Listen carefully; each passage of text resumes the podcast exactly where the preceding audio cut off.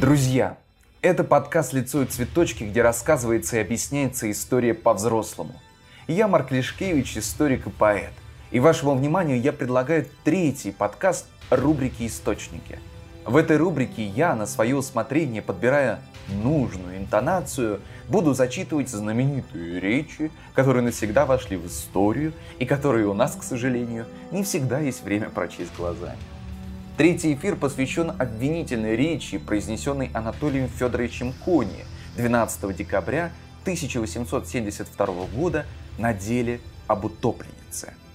Противник Кони, другой сильный юрист, чья речь будет представлена в следующем выпуске, Владимир Спасович оценил результаты следствия так. Вы, конечно, откажетесь от обвинения. Дело не дает вам никаких красок. Нет, ответил Кони. Краски есть.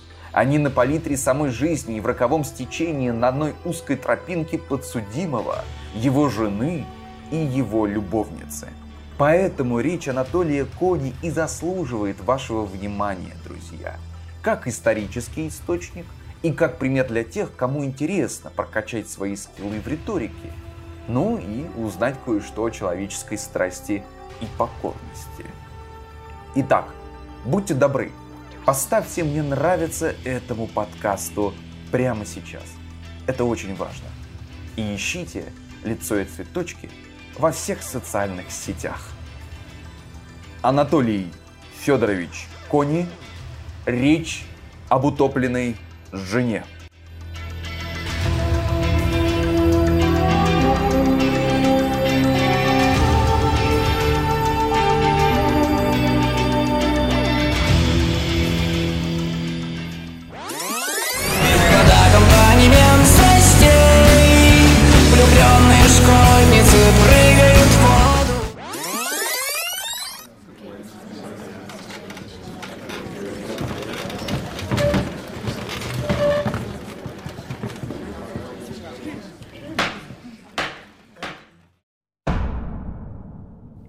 Господа судьи, господа присяжные заседатели. Вашему рассмотрению подлежат самые разнообразные по своей внутренней обстановке дела, где свидетельские показания дышат таким здравым смыслом, проникнутой такой искренностью и правдивостью и нередко отличается такой образностью, что задача судебной власти становится очень легка. Остается сгруппировать все эти свидетельские показания – и тогда они сами собой составят картину, которая в вашем уме создаст известное, определенное представление о деле. Но бывают дела другого рода, где свидетельские показания имеют совершенно иной характер, где они сбивчивы, неясны, туманны, где свидетели о многом умалчивают, многое боятся сказать, являя перед вами пример уклончивого недоговаривания и далеко не полной искренности – я не ошибусь, сказав, что настоящее дело принадлежит к последнему разряду, но не ошибусь также прибавив, что это не должно останавливать вас, судей, в строгом, беспристрастном и особенно внимательном отношении к каждой подробности в нем. Если в нем много наносных элементов, если оно несколько затемнено неискренностью и отсутствием полной ясности в показаниях свидетелей, если в нем представляются некоторые противоречия, то тем выше задача обнаружить истину – тем более усилий ума, совести и внимания следует употребить для узнания правды. Задача становится труднее, но не делается неразрешимой. Я не стану напоминать вам обстоятельства настоящего дела. Они слишком несложны для того, чтобы повторять их подробности.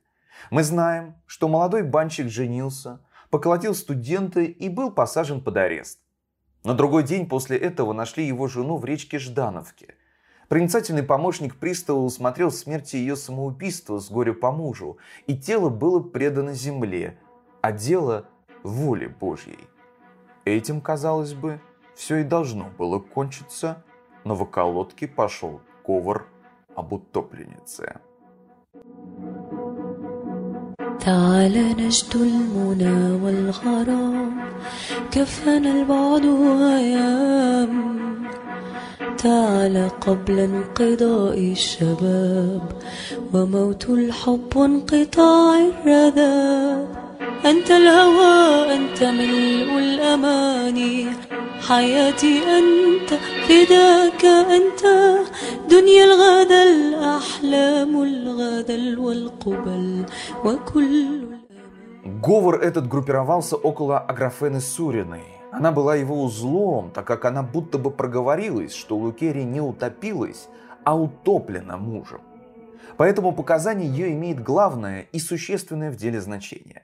Я готов сказать, что оно имеет, к сожалению, такое значение, потому что было бы странно скрывать от себя и недостойно умалчивать перед вами, что личность ее не производит симпатичного впечатления, и что даже вне обстоятельств этого дела, сама по себе, она едва ли привлекала бы к себе наше сочувствие. Но я думаю, что это свойство ее личности нисколько не изменяет существа ее показания. Если мы на время забудем о том, как она показывает, не договаривая, умалчивая, труся или скороговоркою, в неопределенных выражениях высказывая то, что она считает необходимым рассказать, то мы найдем, что из показаний ее можно извлечь нечто существенное, в чем должна заключаться своя доля истины. Притом показание ее имеет особое значение в деле. Им завершаются все предшествующие гибели Лукерии события. Им объясняются и все последующие. Оно есть, наконец, единственное показание очевидца. Прежде всего возникает вопрос, достоверно ли оно? Если мы будем определять достоверность показаний тем, как человек говорит, как он держит себя на суде, то очень часто примем показания вполне достоверные за ложные. И наоборот, примем оболочку показания за его сущность, за его сердцевину. Поэтому надо оценивать показания по его внутреннему достоинству. Если оно дано непринужденно, без постороннего давления, если оно дано без всякого стремления к нанесению вреда другому, если затем оно подкрепляется обстоятельствами дела и бытовой и житейскую обстановку тех лиц, о которых идет речь, то оно должно быть признано показанием справедливым. Могут быть неверны детали, архитектурные украшения, мы их отбросим. Но тем не менее останется основная масса, тот камень, фундамент, на котором зиждутся эти ненужные, неправильные подробности. Существуют ли первые условия в показаниях Аграфены Суриной?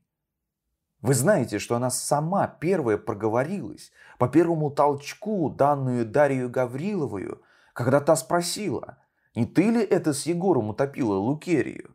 Самое поведение ее при ответе Дарьи Гавриловой и подтверждение этого ответа при следствии исключает возможность чего-либо насильственного или вынужденного. Она сделалась, волю или неволю, об этом судить трудно, свидетельницу важного и мрачного события. Она разделила вместе с Егором ужасную тайну, но как женщина нервная, впечатлительная, живая, оставшись одна – она стала мучиться, как все люди, у которых на душе тяготеет какая-нибудь тайна, что-нибудь тяжелое, чего нельзя высказать.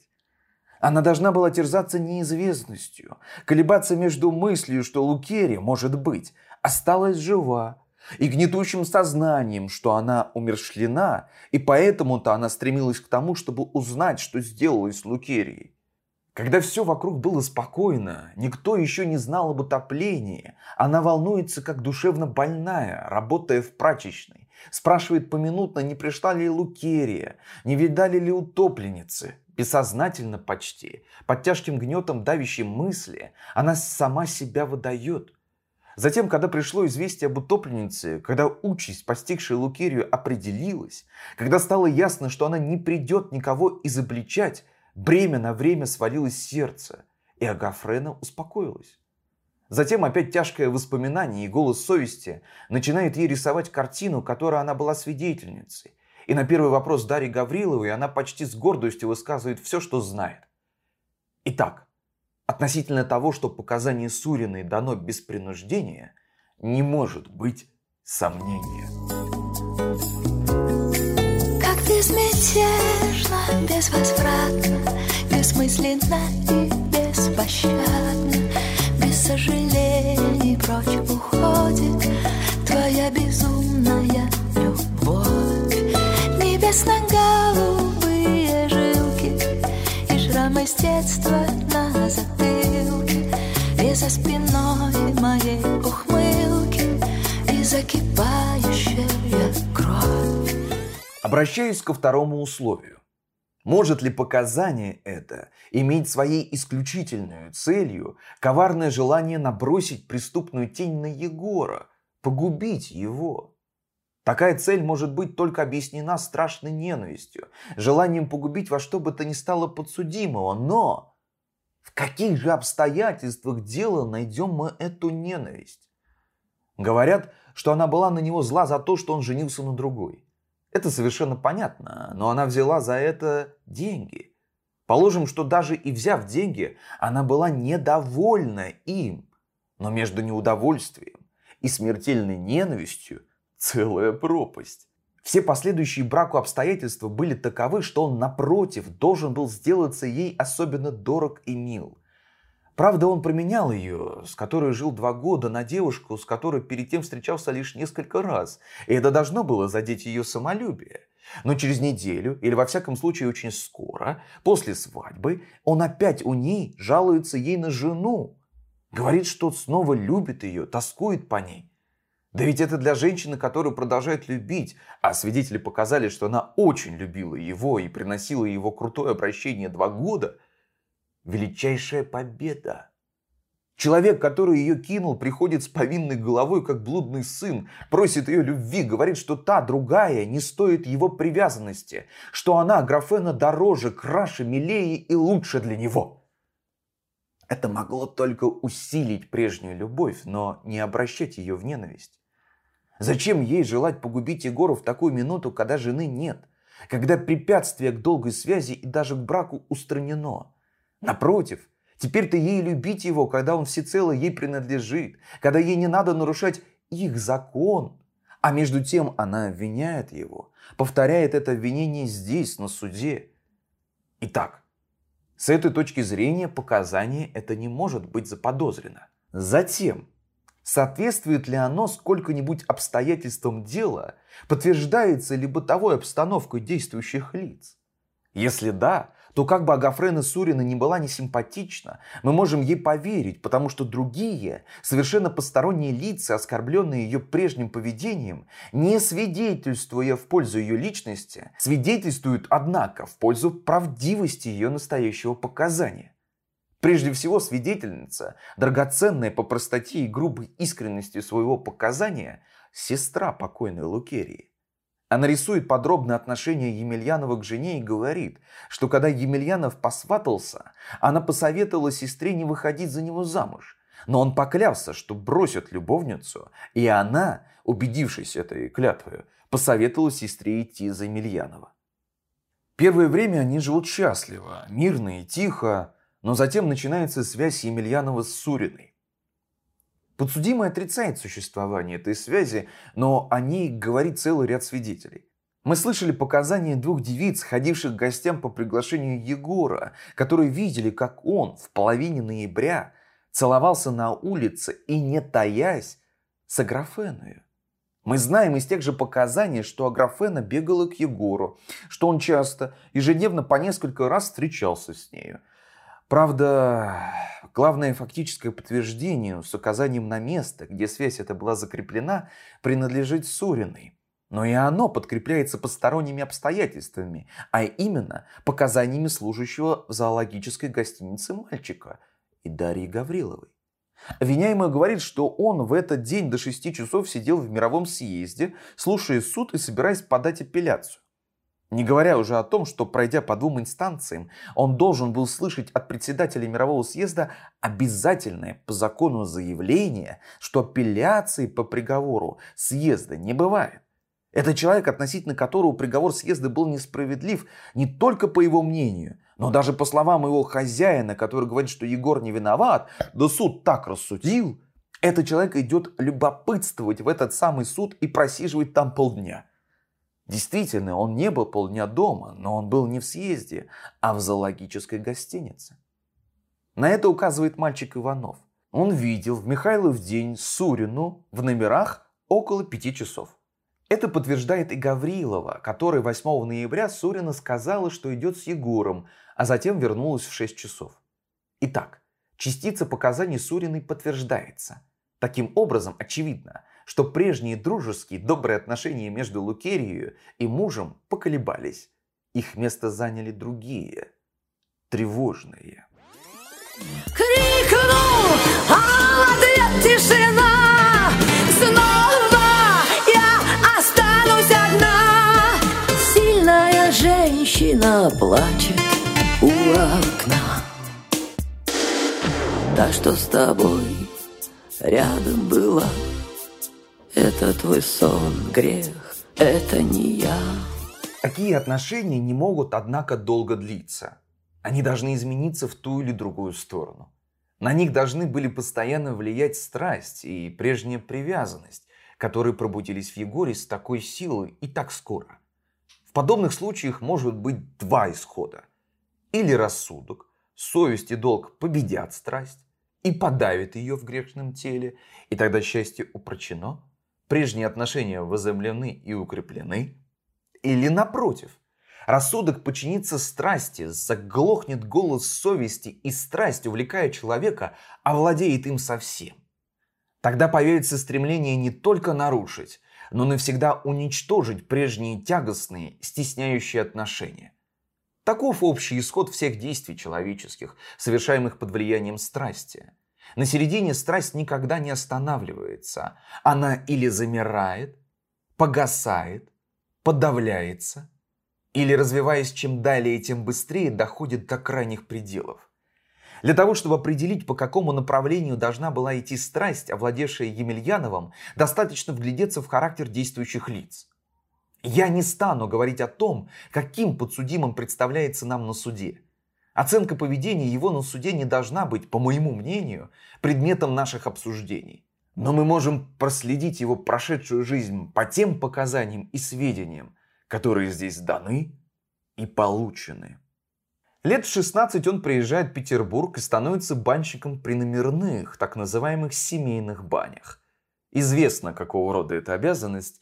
Здесь, на суде, он и сам, и две девушки из Дома терпимости объяснили, в чем состоит одна из главных функций этой обязанности. Ей-то, между прочим, Егор занимался с 16 лет. У него происходит перед глазами постоянный систематический разврат. Он видит постоянное, безостенчивое проявление грубой чувственности. Средства к жизни добываются не тяжелым и честным трудом, а тем, что он угождает посетителям, которые, довольны проведенным временем с приведенной женщиной, быть может, иногда, и не считая хорошенько, дают ему деньги на водку. Вот такова его должность с точки зрения труда. Посмотрим на нее с точки зрения долгой совести. Может ли она развить в человеке самообладание, создать преграды внутренней нравственной порывам страсти? Нет. Его постоянно окружает картины самого безостенчивого проявления половой страсти, а влияние жизни без серьезного труда среди далеко не нравственной обстановки для человека, не укрепившегося в другой лучшей сфере, конечно, не явится особо задерживающим в ту минуту, когда им овладевает чувственное желание обладания. Взглянем на личный характер подсудимого, как он нам был описан. Это характер твердый, решительный, смелый. С товарищами живет Егор не в ладу, нет дня, чтобы не ссорился. Человек озорной, неспокойный, никому спускать не любит. Студента, который, подойдя к бане, стал нарушать чистоту, он поколотил больно. И поколотил притом не своего брата-мужика, а студента, барина. Стало быть, человек не очень останавливающийся в своих порывах. В домашнем быту этот человек не особо нежный, не позволяющий матери плакать, когда его ведут под арест, обращавшийся со своей любовницей как палач. Ряд показаний рисует, как он обращается вообще с теми, кто ему подчинен по праву или обычаю. «Идешь ли?» – покрикивает он на жену, зовя ее с собою. «Эй, выходи!» – стучит в окно. «Выходи!» – властно кричит он о графене. Это человек, привыкший властвовать и повелевать теми, кто ему покоряется. Чуждающийся товарищи, самолюбивый, не пьющий, точный и аккуратный. Итак, это характер сосредоточенный, сильный и твердый, но развившийся в дурной обстановке, которая ему никаких сдерживающих начал дать не могла. Посмотрим теперь на его жену. Они также характеристичные показания. Это женщина невысокого роста, толстая, белокурая, флегматичная, молчаливая и терпеливая. Всякие тиранства от моей жены, капризной женщины, переносила, никакого слова не сказала, говорит о ней свидетель Одинцов. Слова от нее трудно добиться, прибавил он. Итак, это вот какая личность. Тихая, покорная, вялая и скучная, главное скучная. Затем выступает Аграфена Сурина. Мы ее видели и слышали. Вы можете относиться к ней не с симпатией, но вы не откажете ей в одном.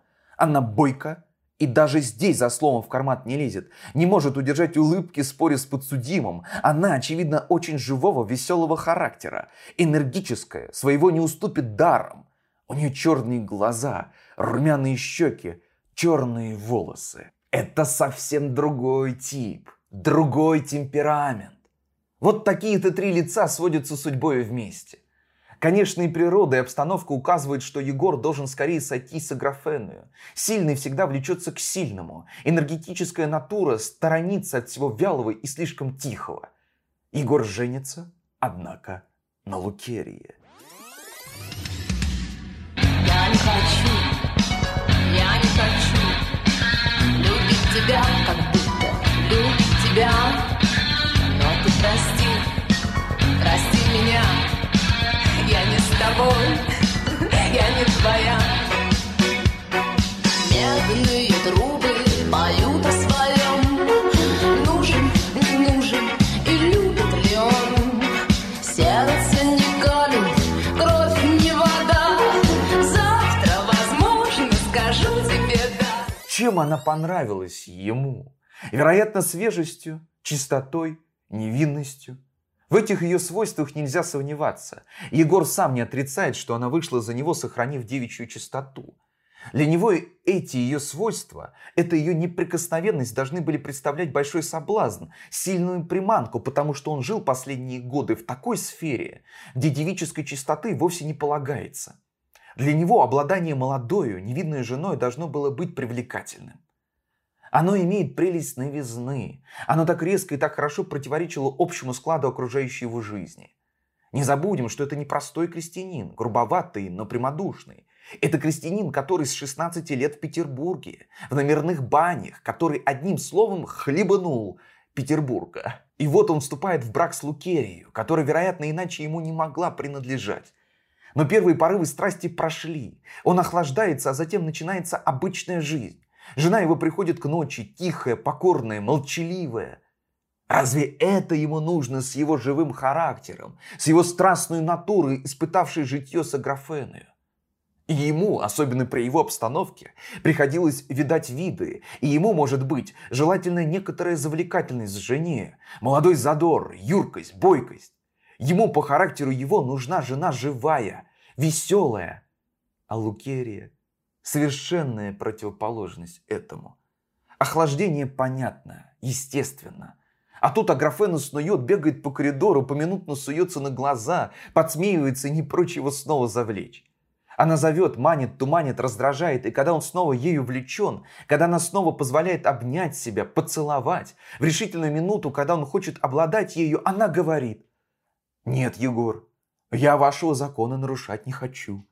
То есть каждая минута напоминает о сделанной им ошибке, корит его тем, что он женился, не думая, что делает, не рассчитав последствий, сглупив. Он знает при этом, что она от него ни в чем более не зависит, что она может выйти замуж и пропасть для него навсегда. Понятно, что ему остается или махнуть на нее рукой и вернуться к скучной и молчаливой жене, или отдаться Аграфене. Но как отдаться? Вместе, одновременно с женою? Это невозможно. Во-первых, это в материальном отношении дорого будет стоить, потому что ведь придется и материальным образом иногда выразить любовь к Суриной. Во-вторых, жена его стесняет. Он человек самолюбивый, гордый, привыкший действовать самостоятельно, свободно. А тут надо ходить тайком по номерам, лгать, скрываться от жены или слушать брани ее с Аграфены и с собою. И так навеки. Конечно, из этого надо было найти исход. И если страсть сильна, а голос совести слаб, то исход может быть самый решительный. И вот является первая мысль о том, что от жены надо избавиться. Мысль эта является в ту минуту, когда Аграфена вновь стала принадлежать ему, когда он снова вкусил от сладости старой любви, и когда Аграфена отдалась ему, сказав, что это, как говорится в таких случаях, первый и последний раз. О появлении этой мысли говорит Аграфена Сурина. «Не сяду под арест без того, чтобы Лукерии не было», — сказал ей Емельянов. Мы бы могли не совсем поверить ей, но слова ее подтверждаются другим, беспристрастным и добросовестным свидетелем, сестрой Лукерии, которая говорит, что накануне смерти, через неделю после свидания Егора с Суриной, Лукерия передавала ей слова мужа «Тебе бы в Ждановку». В каком смысле было это сказано, понятно, так как она отвечала ему «Как хочешь, Егор, но я сама на себя руки накладывать не стану. Видно, мысль, на которую указывает Аграфена, в течение недели пробежала целый путь и облеклась в определенную и ясную форму.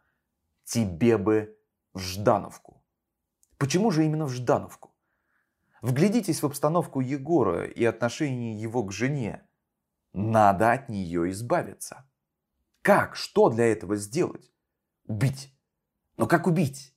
Зарезать ее будет кровь, нож, явные следы, ведь они видятся только в бане, куда она приходит ночевать. Отравить? Но как достать яду, как скрыть следы преступлений и т.д. Самое лучшее и, пожалуй, единственное средство – утопить. Но когда? А когда она пойдет провожать его в участок? Это время самое удобное, потому что при обнаружении убийства он окажется под арестом, и даже как нежный супруг и несчастный вдовец пойдет потом хоронить утопившуюся или утонувшую жену. Такое предположение вполне подкрепляется рассказом Суриной. Скажут, что Сурина показывает о самом убийстве темно, туманно, путается, сбивается. Все это так. Но у того, кто даже как посторонний зритель бывает свидетелем убийства, часто трясутся руки и колотится сердце от зрелища ужасной картины. Когда же зритель не совсем посторонний, когда он даже очень близок к убийце, когда убийство происходит в пустынном месте осенью или сырой ночью, тогда не мудрено, что Аграфена не совсем может собрать свои мысли и не вполне разглядела, что именно и как именно делал Егор. Но сущность ее показаний все-таки сводится к одному, то есть к тому, что она видела Егора топившим жену. В этом она тверда, и впечатление передает силой и настойчивостью. Она говорит, что испугавшись, бросилась бежать, затем он догнал ее, а жены не было. Значит, думала она, он таки утопил ее. Спросила о жене, Егор не отвечал. Показания ее затем вполне подтверждается во всем, что касается ее ухода из дома вечером 14 ноября. Подсудимый говорит, что он не приходил за ней, но Анна Николаевна удостоверяет противоположное и говорит, что Аграфена, ушедшая с Егором, вернулась через 20 минут. По показанию Аграфена она как раз прошла и пробежала такое пространство, для которого нужно было по расчету употребить около 20 минут времени. Нам могут возразить против показаний Суриной, что смерть Лукерии могла произойти от самоубийства, или же сама Сурина могла убить ее. Обратимся к разбору этих могущих быть возражений. Прежде всего нам скажут, что борьбы не было, потому что платье утопленницы не разорвано, не запачкано, что сапоги у подсудимого, который должен был войти в воду, не были мокры д.д. Вглядитесь в эти два пункта возражений, и вы увидите, что они вовсе не так существенны, как кажутся с первого взгляда. Начнем с грязи и борьбы. Вы слышали показания одного свидетеля, что грязь была жидкая, что была слякоть. Вы знаете, что место, где совершено убийство, весьма крутое. Скат в 9 шагов под углом 45 градусов. Понятно, что начав бороться с кем-нибудь на откосе, можно было съехать по грязи в несколько секунд донизу, и если затем человек, которого вы сталкиваете, запачканного грязью в текущую воду, остается в ней целую ночь, то нет ничего удивительного, что на платье, пропитанном насквозь водою, слякоть расплывается, и следов ее не останется. Природа сама вытирает платье утопленницы. Скажет, что нет следов борьбы – я не стану утверждать, что она была, хотя разорванное поло коцовейки наводит, однако, на мысль, что нельзя отрицать ее существование. Затем скажут сапоги. Да, сапоги эти, по-видимому, очень опасны для обвинения, но только по-видимому. Припомните часы. Когда Егор вышел из дома, это было три четверти десятого. А пришел он в участок 10 минут одиннадцатого. То есть через 25 минут по выходе из дома. И минут через 10 после того, как было им совершено, по словам Суриной. Но в часть, где, собственно, содержатся арестанты, и где его осматривали, он пришел в 11 часов, через час после того дела, в совершении которого он обвиняется. В течение этого времени он много ходил, был в теплой комнате, и затем его уже обыскивают. Когда его обыскивали, вы могли заключить из показаний свидетелей, один из полицейских объяснил, что на него не обратили внимания, потому что он приведен на 7 дней. Другой сказал сначала, что всего его обыскивал, а потом объяснил, что сапоги подсудимый снял сам, а он осмотрел только карманы. Очевидно, что в этот промежуток времени он мог успеть обсохнуть, а если оставалась сырость на платье и сапогах, то она не отличалась от той, которая могла образоваться от слякоти и дождя. Да, наконец, если вы представите себе обстановку убийства так, как описывает Сурина, вы убедитесь, что ему не было надобности входить в воду по колени. Завязывается борьба на откосе. Подсудимый пихает жену. Они скатываются в минуту по жидкой грязи. Затем он схватывает ее за плечи и, нагнув голову, сует в воду. Человек может задохнуться в течение двух-трех минут, особенно если ему не давать ему ни на секунду вынырнуть, если придерживать голову под водой. Здравствуйте, призраки, завтра Осталось собраться Взяться за новый язык Эти темные воды. Эти томные виды Из тишины расклейк Два клейк Мы как будто бы были знакомы Но забыли,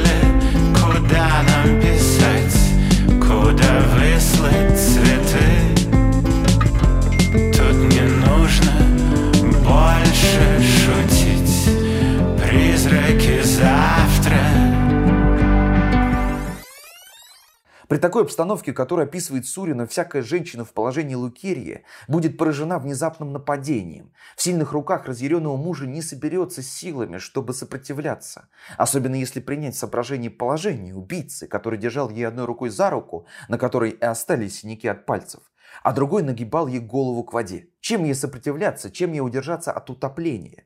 У нее свободна лишь одна рука, но перед ней вода, за которую хватиться опереться нельзя. Платье Егора могло быть при этом сыро, забрызганным водою, запачканной грязью немного. Но при поверхностном осмотре, который ему дали, это могло остаться незамеченным. Насколько это вероятно, вы можете судить по показаниям свидетелей. Один говорит, что он засажен в часть в сапогах, другой говорит босиком, один показывает, что он был в сюртуке, другой в чуйке и так далее. Наконец, известно, что ему позволили самому явиться под арест, что он был свой человек в участке. Станут ли такого человека обыскивать и осматривать подробно? Посмотрим, насколько возможно предположение о самоубийстве. Думаю, что нам не станут говорить о самоубийстве с горя, что мужа посадили на 7 дней под арест. Надо быть детски легковерным, чтобы поверить подобному мотиву. Мы знаем, что Лукерий принял известие об аресте мужа спокойно, хладнокровно. Да и приходить в такое отчаяние, чтобы топиться в виду семидневной разлуки, было бы редким, чтобы не сказать невозможным примером супружеской привязанности. Итак, была другая причина. Но какая же? Быть может, жестокое обращение мужа, но мы, однако, не видим такого обращения. Все говорят, что они жили мирно, явных ссор не происходило. Правда, она раз накануне смерти жалует, что муж стал грубо отвечать, лез с кулаками и даже советовал ей Ждановку.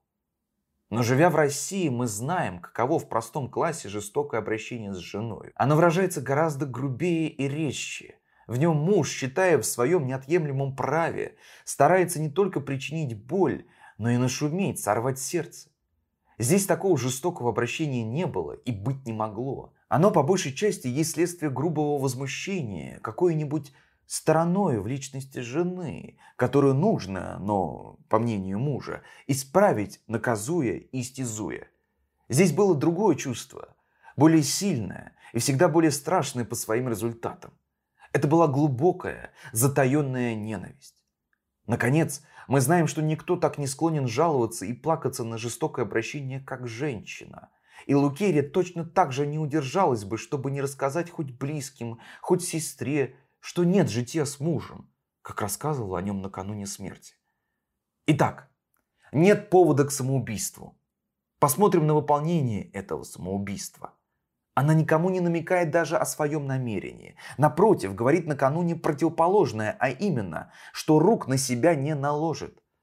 Затем она берет у сестры, у бедной женщины кофту. Для чего же? Чтобы в ней утопиться. Наконец, местом утопления она выбирает Ждановку, где воды всего на аршин. Как же тут утопиться? Ведь надо согнуться. Нужно чего-нибудь придержаться за дно, чтобы не всплыть на поверхность. Но чувство самосохранения непременно скажется. Молодая жизнь восстала бы против своего преждевременного прекращения, и Лукерия сама выскочила бы из воды. Известно, что во многих случаях самоубийцы потому только гибнут под водой, что или не умеют плавать, или же не своевременно придет помощь, которую они обыкновенно сами призывают. Всякий, кто знаком с обстановкой самоубийства, знает, что утопление, а также бросание с высоты – два преимущественно женских способа самоубийства. Совершается так, что самоубийца старается ринуться, броситься как бы с тем, чтобы поскорее, сразу, без возможности колебаний и возврата, прервать связь с окружающим миром. В воду бросаются, они ищут такого места, где бы надо было входить в воду, почти как по ступенькам. Топясь в Ждановке, Лукерия должна была войти в воду, нагнуться, даже сесть и не допустить себя встать, пока не отлетит от нее жизнь. Но это положение немыслимое. И зачем оно, когда в десяти шагах течет Нева, который нечасто отдает жизнь тех, кто пойдет искать утешение в ее глубоких холодных струях? Наконец, самое время для самоубийства выбирается такое, когда сама судьба послала ей семидневную отсрочку, когда она может вздохнуть и пожить на свободе без мужа, около сестры. Итак, это не самоубийство. Но может быть это убийство, совершенное Агафреной Суриной, как намекает на это подсудимый? Я старался доказать, что не Агафрейной Суриной, а мужу Лукере можно было желать убить ее. И при том, если мы остановимся на показании обвиняемого, то мы должны обратить его целиком, особенно в отношении Суриной. Он здесь настойчиво требовал от свидетелей подтверждения того, что Лукерия плакалась от угроз Сурины удавить ее или утюгом хватить. Свидетели этого не подтвердили, но если все-таки верить обвиняемому, то надо признать, что Лукерия окончательно лишилась рассудка, чтобы идти ночью на глухой берег Ждановки с такой женщиной, которой ей враг, который грозил убить ее. Скажут, что Сурина могла напасть на нее, когда она возвращалась, проводив мужа. Но факты, неумолимые факты докажут нам противное. Егор ушел из бань в три четверти десятого, пришел в участок в 10 минут одиннадцатого. Следовательно, пробыл в дороге 25 минут. Следовательно, Сурина могла напасть на Лукерии только по истечении этих 25 минут. Но та же Николаева говорила, что Агарфрена Сурина вернулась домой через 20 минут после ухода. Наконец, могла ли Сурина один на один сладить с Лукерией, как мог сладить с нею муж или повелитель? Вот тут-то были и следы той борьбы, которую так тщетно искала защита на платье покойной. Итак, Предположение о Суриной как убийце Лукерии рушится, и мы приходим к тому, что показания Сурины в существе своем верно. Затем остаются неразъясненными два обстоятельства. Во-первых, зачем обвиняемый вызвал Аграфену, когда шел убивать жену? И во-вторых, зачем он говорил по показанию Суриной, что брал девку, а вышла баба, и упрекал в том жену в последние моменты ее жизни? Не лжет ли Сурина? Но, господа присяжные, не одними внешними обстоятельствами, которые режут глаза, определяется характер действий человека. При известных случаях надо посмотреть и на те душевные проявления, которые свойственны большинству людей при известной обстановке. Зачем он бросил тень на честь своей жены в глазах Аграфены? Да потому что, несмотря на некоторую свою испорченность, он живет в своеобразном мире, где при разных подчас грубых и не вполне нравственных явлениях существует известный, определенный, простой и строгий нравственный кодекс. Влияние кодекса этого выразилось в словах Аграфены. «Я вашего закона нарушать не хочу». Подсудимый, человек самовлюбленный, гордый и властный. Прийти просто просить у Графены прощения и молить о старой любви значило бы прямо сказать, что он жену не любит, потому что женился с дуру, не спросясь броду. А Графена стал бы смеяться. Надо было иметь возможность сказать о Графене, что она может нарушить закон, потому что этого закона нет, потому что жена внесла бесчестие в дом и опозорила закон сама.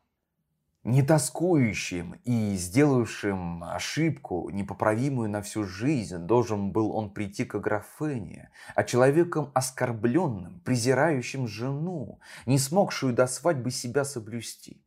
В таких условиях Аграфена стала бы его, может быть, жалеть, но он не был бы смешон в ее глазах. И при том, это общечеловеческое свойство, печальное, но верное – когда человек без причины ненавидит другого, несправедлив к нему, то он силится найти в нем хоть какую-нибудь, хоть вымышленную вину, чтобы оправдать посторонних глазах, чтобы даже в глазах самого ненавидимого быть как бы в своем праве. Вот почему лгал Егора жене Аграфене и в решительную минуту при них обеих повторял эту ложь в виде вопроса жене о том, кому продала она свою честь, хотя теперь и утверждает, что жена была целомудрена. Зачем он вызвал Аграфену, идя на убийство? Вы ознакомились с Аграфеной Сориной и, вероятно, согласитесь, что эта женщина способна вносить смуту и раздор в душевный мир человека, ею увлеченного. Напротив, она, скорее всего, в ответ на уверение в прочности вновь возникшей привязанности станет дразнить, скажет «Как же, поверь тебе, хотел ведь на мне жениться, два года водил, да и женился на другой». Понятно, что в человеке самолюбивом, молодом, страстным, желающим приобрести графену, должно было явиться желание доказать, что у него твердое намерение обладать ею, что он готов даже уничтожить жену-разлучницу, да не на словах, которым Аграфена не верит и над которыми смеется, но на деле. Притом она уже раз испытывала его неверность, она может выйти замуж, не век же находиться под его гнетом. Надо его закрепить надолго, навсегда, поделившись с ней страшной тайной. Тогда всегда будет возможность сказать.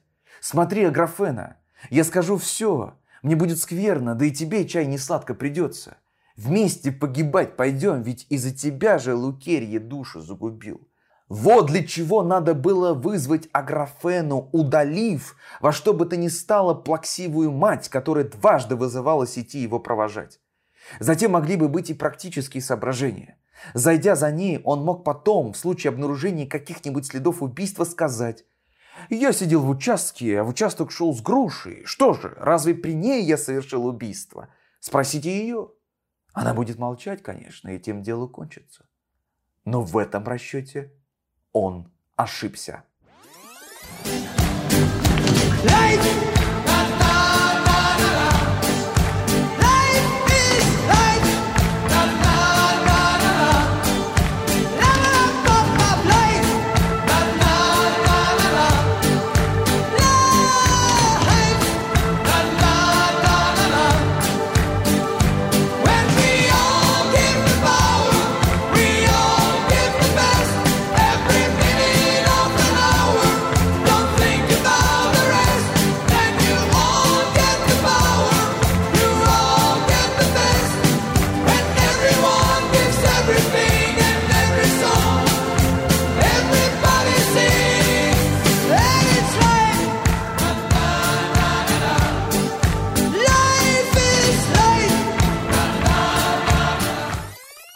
Сообразил, какое впечатление может произвести на Сурину то, что ей придется видеть. Он позабыл, что на молчание такой восприимчивой женщины, как Сурина, положиться нельзя.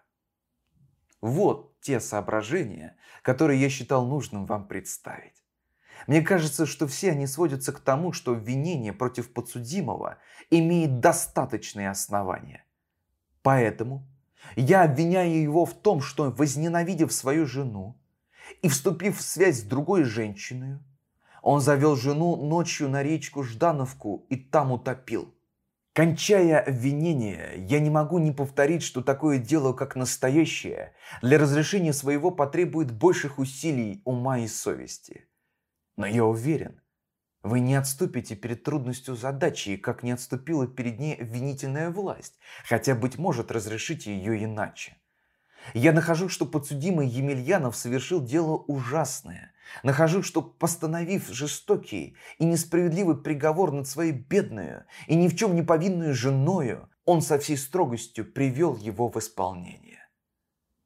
Если вы, господа присяженные, вынесете из дела такое же убеждение, как и я, если мои доводы подтвердят вас это убеждение, то я думаю, что не далее, как через несколько часов, Подсудимый услышит из ваших уст приговор, конечно, менее строгий, но без сомнения более справедливый, чем тот, который он сам произнес над своей женой.